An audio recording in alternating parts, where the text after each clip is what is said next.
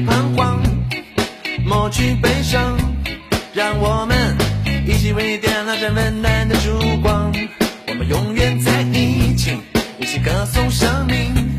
让病与痛彻底远离我们的身体。希望之光照耀着大地，我们手牵着手，哎，我的朋友，必须坚强起来，充满艰难困苦和荆棘。我们总还有力量，我们还有。每一天勇敢的去面对生活。我想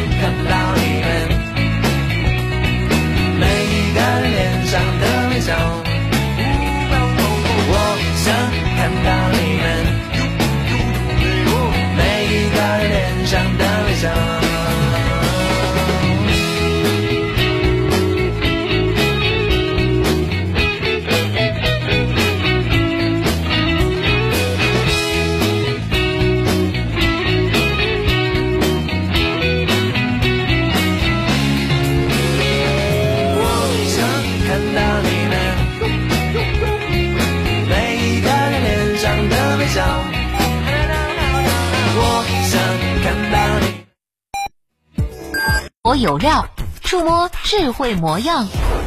文博有料，文博有聊，就在成都新闻广播 FM 九九点八，每天十一点十分。文博有料，九九八快讯。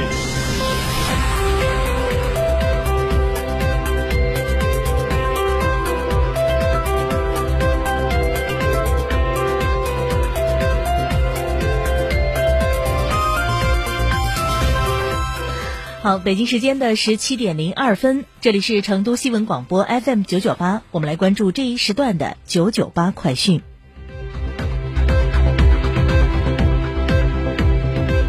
首先来关注国内方面的消息。目前，北京大街小巷冬奥氛围持续升温，三处标志性景观、十个主题花坛、二十万盏灯笼灯饰、一点四万面宣传道旗、五千多处宣传画面将于一月二十号前布置完成，迎接即将到来的二零二二年冬奥会。今天，国新办就二零二一年全年进出口情况举行发布会。海关总署新闻发言人、统计分析司司长李奎文在发布会上表示，将科学精准实施口岸疫情防控，对所有涉冬奥航班实施一机一测。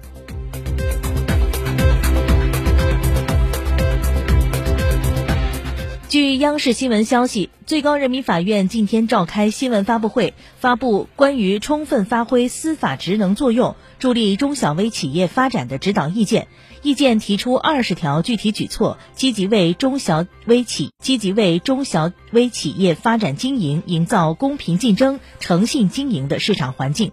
意见提出，加强反垄断和反不正当竞争案件审理力度，依法严惩强制二选一、低价倾销、强制搭售、屏蔽封锁、刷单炒信等垄断和不正当竞争行为。依法认定经营者滥用数据、算法、技术、资本优势以及平台规则等，排除、限制竞争行为，防止资本无序扩张，保护中小微企业生存发展空间。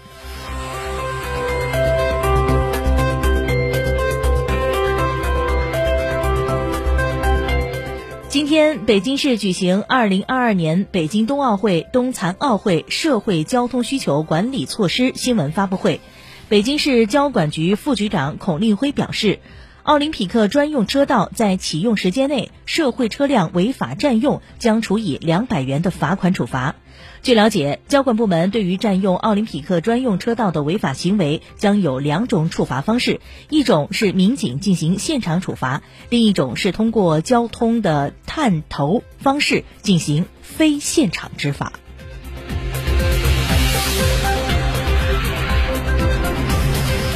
记者今天从自然资源部了解到，二零二一年全国共成功预报地质灾害九百零五起，涉及可能伤亡人员两万五千五百二十八人，避免直接经济损失十三点五亿元。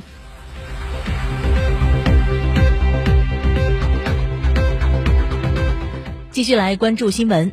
本周，中国青年报社会调查中心联合问卷网对一千二百二十五名应届毕业生进行的一项调查显示，薪资福利待遇、行业发展前景和企业知名度是受访应届生最看重的三大方面。新一线城市是受访应届毕业生最想去的城市，百分之八十一点九的受访应届毕业生对找到心仪的工作很有信心。